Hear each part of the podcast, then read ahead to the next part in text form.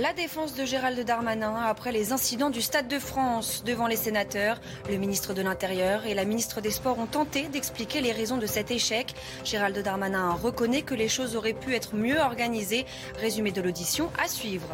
Dix mois de prison ferme pour une manifestante. La femme de 38 ans a été reconnue coupable d'avoir agressé un sapeur-pompier le 1er mai dernier. Le tribunal est allé au-delà des réquisitions. On fait le point. La guerre en Ukraine. Moscou accuse Washington de jeter de l'huile sur le feu. Les États-Unis vont livrer de nouvelles armes aux Ukrainiens. Kiev promet de ne pas les utiliser pour viser des cibles en Russie. Sur le terrain, les forces russes maintiennent la pression dans le Donbass. Décryptage dans un instant. Et puis la fin du procès qui passionne l'Amérique. Johnny Depp face à Amber Heard. Les ex-époux ont tous deux été reconnus coupables de diffamation. Amber Heard doit verser 15 millions de dollars à son ex-mari.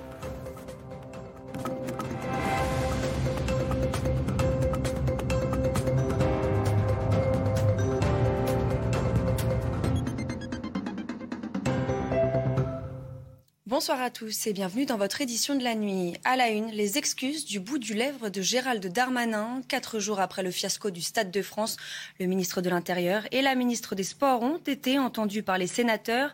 Gérald Darmanin a reconnu des dysfonctionnements ce soir-là et soutenu que des faux billets avaient été dupliqués massivement.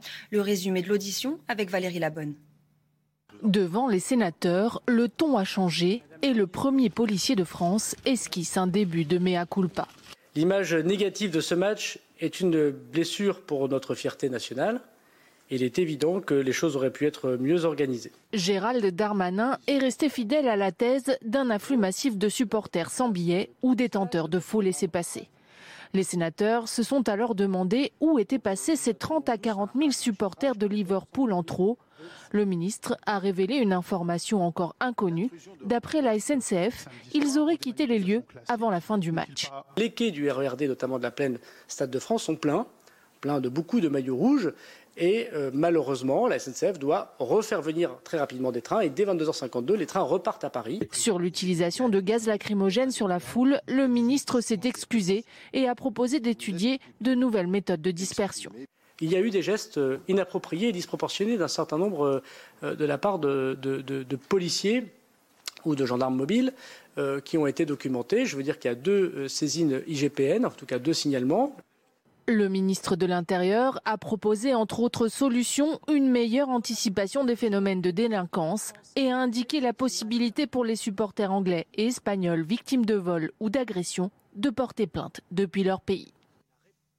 Nous étions au Sénat pour recueillir les réactions à cette première audition de ministre du nouveau gouvernement. L'opposition est toujours vent debout contre la mauvaise gestion de cette soirée par l'exécutif Thomas Chama.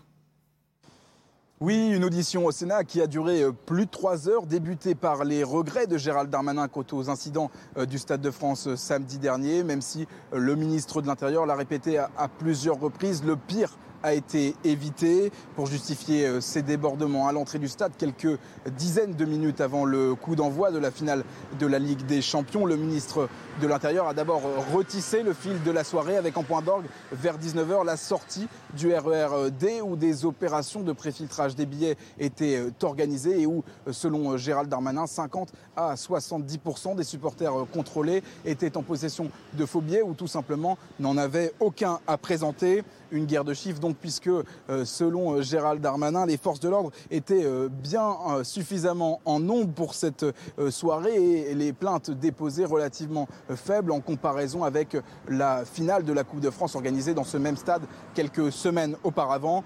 Pas de quoi convaincre pour autant les sénateurs de l'opposition. Écoutez. on n'a toujours pas compris comment il a pu dire qu'il y avait 30 000 ou 40 000 faux billets ou absence de billets, alors que la Fédération française de football et l'UEFA ont dit 2700. Et euh, on n'a toujours pas vu la photo des 30 000 personnes ou 40 000 personnes qui ont disparu tout d'un coup. Donc euh, non, je n'ai pas été convaincu après Gérald Darmanin, c'était au tour de la ministre des Sports de prendre la parole pour esquisser euh, quelques pistes d'amélioration en vue des prochains événements organisés en France. Premier test euh, vendredi pour le premier tour de la Ligue des Nations avec euh, ce France-Danemark organisé au Stade de France. Depuis cette soirée cauchemardesque, les témoignages affluent en Angleterre et en Espagne. Les supporters qui ont fait le déplacement à Paris sont toujours sous le choc et gardent un très mauvais souvenir de ce soir-là. Le récit de Marie Conan. Il était venu en famille assister au match. Mais quand les choses ont dégénéré, Francis a pour la première fois eu peur pour sa sécurité et celle de ses enfants. On était entouré par effectivement tous ces individus dont beaucoup étaient masqués, et ceux qui pénétraient à l'intérieur quand même pour essayer de dévaliser, pour essayer de prendre des choses, il y aurait pu avoir des morts. Voilà. Il y avait un monsieur donc qui a été agrippé par deux trois personnes. Les autres sont venus. Heureusement, il a été défendu par deux trois personnes qui l'ont tiré. D'autres supporters, anglais, français ou espagnols, ont été victimes de vols ou d'agressions. Je me suis piqué mon portefeuille. Mon ami Yacine s'est fait braquer son téléphone. Moi, je dis c'est des gars de cité parce que c'est pas péjoratif, la cité, j'en viens. Il regardait mes enfants pleurer et il rigolait. Il trouvait que c'était amusant. Et même quand le match se termine, la pression ne redescend pas, au contraire, elle s'accentue. Cette touriste espagnole a mis plusieurs heures avant de rejoindre l'aéroport. J'ai eu vraiment eu très peur. Je ne me suis jamais sentie comme ça. Je me suis sentie comme si j'étais dans le Bronx. On regardait à droite et à gauche s'il y avait du monde autour de nous. On regardait s'il y avait des endroits ouverts pour s'y réfugier. Un peu plus tôt dans la soirée, cette femme, avec d'autres supporters, avait trouvé refuge dans un hôtel de Saint-Denis. Dans le reste de l'actualité, la street medic, cette secouriste militante filmée en train d'agresser un pompier le 1er mai dernier, est condamnée à 10 mois de prison ferme, un an d'interdiction de manifester. Elle doit également verser la somme de 700 euros aux pompiers au titre de préjudice moral. Les explications de Noémie Schulz la peine de 10 mois de prison ferme va au-delà des réquisitions du procureur. Il avait demandé 8 mois de prison à raison notamment de l'absence à l'audience de la prévenue. Elle n'est pas dans la compréhension. C'est quelqu'un qui est en colère, passe à l'acte puis refuse d'assumer. Les avocats de cette femme de 38 ans avaient euh, tenté en vain euh, d'obtenir le renvoi de ce procès en raison euh, de l'état psychologique fragile de leur cliente qui a eu des crises d'angoisse cette semaine et s'est rendue aux urgences psychiatriques. Le tribunal n'a pas fait droit à cette demande et a donc condamné la street médic, ses avocates euh, ont décidé de faire appel. Euh, notre cliente, elle entendait s'expliquer sur les faits qui lui sont reprochés et en aucun cas euh, les faits qui lui sont reprochés et qu'elle reconnaît d'ailleurs partiellement et sur lesquels elle viendra s'expliquer euh, devant la, Cour d'appel car il est évident que nous allons faire appel, ne justifier le prononcé d'une telle sanction. À l'issue de l'audience, l'avocat du pompier a qualifié cette peine de juste. Il a rappelé dans sa plaidoirie la violence des coups portés par la manifestante sur le casque du pompier qui, lui, n'aurait pas hésité à lui venir en aide si elle avait été en danger dans la manifestation. Un procès en appel aura lieu dans quelques mois. Cette initiative à présent d'un établissement de santé dans le département de l'Eure pour aider ses salariés à faire face à l'augmentation des prix de l'essence, un EHPAD a décidé de fournir une carte carburant à tous ses employés. Un coup de pouce. Bienvenue, vous allez le voir. Reportage de Jean-Laurent Constantini et Éléonore de Villepillière.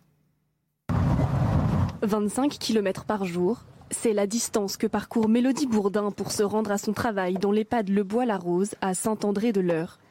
Un trajet dont le coût a beaucoup augmenté depuis plusieurs mois. Habitant en pleine campagne, elle n'a trouvé que cette solution de transport. C'est obligatoire la voiture ici puisque les transports en commun sont très mal desservis. Donc euh, si vraiment on veut venir travailler, on est obligé d'utiliser la voiture. Une dépendance à la voiture que partage la majorité des salariés de l'établissement. La plupart d'entre nous, on vient travailler d'assez loin quand même, entre 20 et 50 km. Pour aider ses employés, la direction de l'EHPAD a fourni début avril à chaque salarié une carte essence, créditée tous les mois. La somme est utilisable en une ou plusieurs fois dans la limite du plafond qui dépend du lieu de résidence du salarié. Tous les salariés qui habitent à moins de 20 km de la résidence ont leur carte carburant qui est créditée de 20 euros par mois euh, pour justement financer leur carburant. Et les salariés qui habitent à plus de 20 km de la résidence ont 50 euros par mois de crédité sur leur carte carburant. Un coup de pouce qui satisfait l'ensemble des salariés. Le dispositif sera maintenu dans cette EHPAD jusqu'au 31 décembre. Samedi 4 juin marquera le centième jour de l'invasion russe de l'Ukraine, guerre qui va durer encore plusieurs mois. Déclaration du chef de la diplomatie américaine, Anthony Blinken. Alors que les États-Unis ont annoncé l'envoi de nouvelles armes à Kiev, l'Ukraine a assuré qu'elle ne les utiliserait pas pour viser des cibles en Russie. De son côté, Moscou accuse Washington de jeter de l'huile sur le feu. Et Léonore de Vulpilière. Des lance-roquettes de moyenne portée Voici ce que Washington a prévu de livrer aux Ukrainiens ces prochains jours. C'est ce qu'a déclaré le président des États-Unis Joe Biden dans une contribution publiée mardi dans le New York Times. J'ai décidé de fournir aux Ukrainiens des systèmes de roquettes et des munitions plus avancées qui leur permettront de frapper plus précisément des cibles clés sur le champ de bataille en Ukraine. Le cadre d'utilisation de ces armes a été précisé mardi par la porte-parole de la Maison-Blanche. Comme l'a dit le président, nous n'enverrons pas de roquettes à longue portée pour une utilisation au-delà du champ de bataille en Ukraine. Ce système de roquettes d'artillerie à haute mobilité, ou IMARS, est monté sur un camion et peut transporter un conteneur avec six roquettes. C'est une arme que les dirigeants ukrainiens réclament depuis longtemps alors qu'ils luttent pour bloquer les progrès des Russes dans la région du Donbass. En réaction, le Kremlin a indiqué que ces livraisons pouvaient accroître le risque d'une confrontation directe entre Washington et Moscou. Nous pensons que les États-Unis jettent délibérément de l'huile sur le feu. Les États-Unis maintiennent clairement la position qu'ils combattront la Russie jusqu'au dernier Ukrainien. Le ministère de la Défense de Russie a publié mercredi des images de lance-roquettes multiples ouragans en train de tirer. Sur le front, les combats parfois acharnés se poursuivent dans le Donbass. La ville de Severodonetsk est sur le point de tomber. Selon le gouverneur de cette région, les forces russes contrôlent désormais la ville à 70%. Une prise symbolique mais très importante pour Moscou. Décryptage avec Harold Iman. La ville de Severodonetsk compte 100 000 habitants. Elle est restée aux mains du gouvernement ukrainien lors de la première guerre du Donbass qui a divisé cette région en deux zones en 2014. Aujourd'hui, deux tiers de la ville sont aux mains des forces russes. En la prenant complètement, l'artillerie lourde russe pourra s'y installer et pilonner les autres villes tenues par le gouvernement ukrainien avec pour but ultime la prise de Kramatorsk et l'occupation définitive de tout le Donbass, puisque Mariupol, ville du Donbass, est tombée aux forces russes le 16 mai. L'armée ukrainienne, qui n'a pas dit son dernier mot, attend impatiemment l'arrivée de l'artillerie lourde américaine, matériel qui pourrait influer sur l'issue finale de la bataille du Donbass.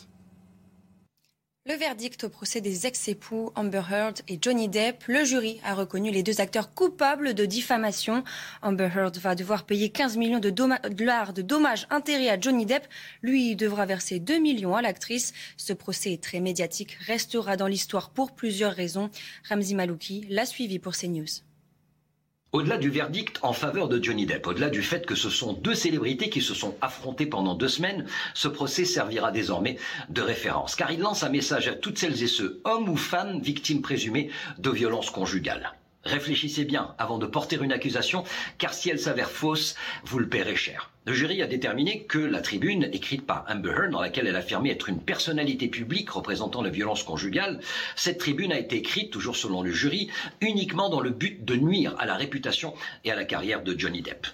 Amber Heard, qui dans une déclaration juste après la lecture du verdict, se dit déçue pour elle, mais aussi pour toutes les femmes victimes de violences conjugales qui, selon elle, ne peuvent plus s'exprimer. C'est un coup dur pour le mouvement MeToo, le fameux hashtag MeToo. En même temps, ce procès a lancé un autre hashtag devenu viral, hashtag MenToo, les hommes aussi. Que va-t-il se passer à présent? Johnny Depp va tenter de retrouver sa place à Hollywood. Amber Heard, de son côté, si elle ne peut pas payer, devra probablement faire faillite. C'est donc la fin d'un feuilleton, un feuilleton sur une relation toxique, sur fond de drogue et d'alcool. Plus que quelques heures avant le début des festivités au Royaume-Uni, quatre jours de fête pour célébrer les 70 ans de règne d'Elisabeth II. Alors, quelle est l'ambiance sur place à l'approche de ce long week-end de célébration?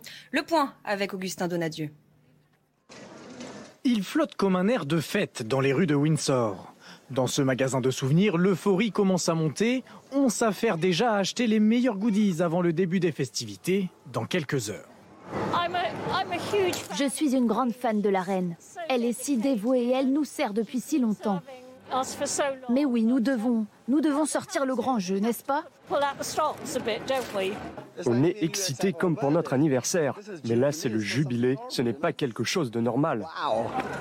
Dernier préparatif également à Londres devant Buckingham Palace, c'est ici que débuteront les célébrations du jubilé de platine. Écran géant, tribune pour accueillir les milliers d'invités officiels, tout doit être prêt pour demain. Les fans, eux, sont déjà sur place aux premières loges pour assister au défilé militaire d'ouverture. Ce n'est que du plaisir, nous adorons ça, nous aimons la famille royale. C'est une tente de plage parce que je voulais avoir quelque chose de petit et rapide et facile à monter et à démonter. Les chiffres pourraient donner le tournis à Sa Majesté. Près de 250 chevaux, 1500 militaires ou encore 70 avions, rien que pour le premier défilé. 33 millions d'euros ont été investis par le gouvernement britannique pour ravir la reine, bien sûr, mais également les téléspectateurs.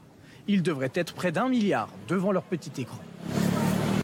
Un milliard devant leur télé, des millions dans les rues de Londres. Les Britanniques sont impatients. Certains se préparent à l'événement depuis plusieurs mois. Régine Delfour et Alice Chomy sont sur place pour CNews. Oui, nous sommes à quelques heures du lancement des festivités pour les célébrations des 70 ans de règne d'Elisabeth II et le drapeau britannique flotte partout dans la ville. Il y a de nombreux fans qui se sont positionnés au plus près des barrières pour pouvoir suivre la parade militaire. Ils sont munis de tentes, d'autres ont opté pour des chaises pliantes. Ils ont des pulls, des couvertures, des provisions. Je vous propose de les écouter. Ils sont au micro d'Alice Chomy. Il y a trois ans, pour le mariage d'Harry et Meghan, j'étais venue sans tente et on a eu froid. Donc cette fois-ci, j'ai pris ma tente. J'ai vérifié s'il allait faire froid ou non, mais je l'ai prise quand même, on ne sait jamais. Nous n'avons pas de tente, nous avons seulement un duvet et une chaise pour dormir. Normalement, il ne doit pas pleuvoir cette nuit, mais nous avons quand même pris des couvertures tous nous ont dit qu'il était très important d'être présent hein, pour ce moment historique. Hein. C'est un record dans la monarchie britannique, 70 ans de règne. La reine Victoria, l'arrière-grand-mère hein, de la reine Elisabeth II, a régné 63 ans. Les fans s'inquiètent aussi euh, de la santé euh, de la reine Elisabeth II puisqu'elle n'a fait que quelques apparitions euh, cette année. Alors ce jeudi, dans la matinée, les yeux sont rivés sur le balcon royal pour vérifier si la reine est présente. Et puis ce cadeau de la France à la reine, un cheval de la garde républicaine le plus beau, il s'appelle Fabuleux de Maucourt. Le voici, âgé de 7 ans, il est très représentatif de l'élevage français par son harmonie morphologique, son élégance, son bon mental, souligne la présidence française dans un communiqué. La plupart des cadeaux offerts par le président Macron à la monarque font référence à la passion de la souveraine pour les chevaux. Et c'est la fin de cette édition. Tout de suite, le JT Sport. Regardez votre programme dans les meilleures conditions avec Groupe Verlaine. L'isolation de maison par l'extérieur avec aide de l'État. Groupeverlaine.com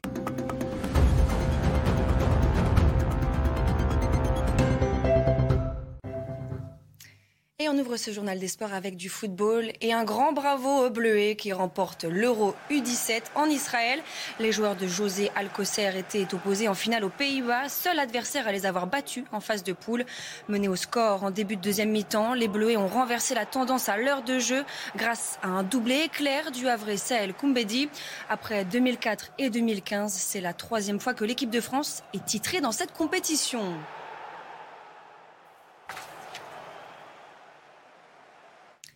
Donner du bonheur à un pays meurtri, mission accomplie pour les footballeurs ukrainiens qui sont à un succès du mondial au Qatar. Ce mercredi, l'Asbirna s'est imposé face à l'Écosse, victoire 3 buts à 1. Un succès qui qualifie les joueurs ukrainiens pour la finale des barrages contre le Pays de Galles ce dimanche. Le vainqueur obtiendra son ticket pour la prochaine Coupe du Monde. Foot toujours, mais chez les femmes cette fois. La dernière journée de D1 se disputait ce mercredi sur les antennes du groupe Canal+. Les Lyonnaises, déjà sacrées championnes pour la 15e fois le week-end dernier, ont achevé la saison en beauté.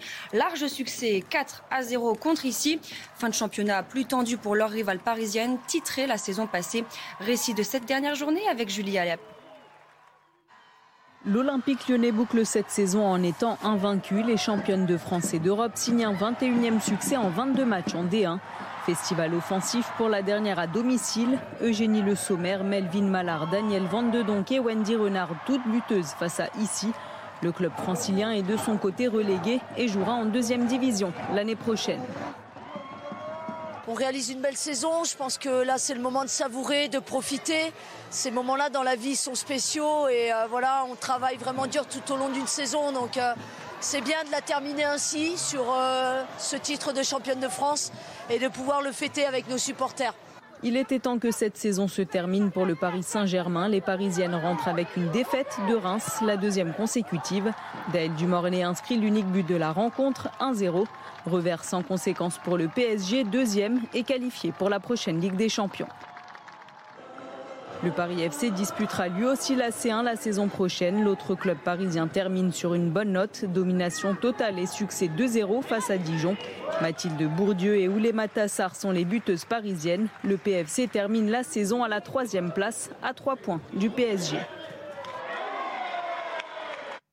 Tennis maintenant avec les derniers quarts de finale à Roland Garros et l'expérimenté Marin Cilic s'est qualifié pour la première fois de sa carrière dans le dernier carré porte d'Auteuil.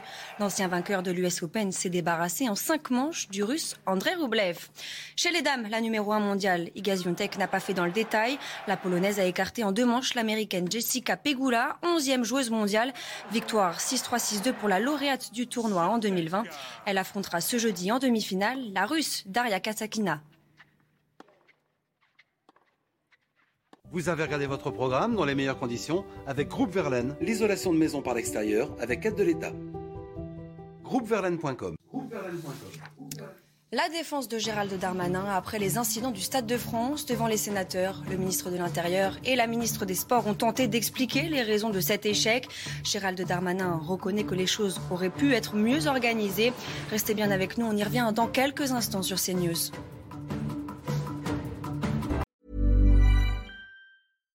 When you make decisions for your company, you look for the no-brainers. And if you have a lot of mailing to do, stamps.com is the ultimate no-brainer. It streamlines your processes to make your business more efficient, which makes you less busy. Mail checks, invoices, legal documents, and everything you need to keep your business running with stamps.com.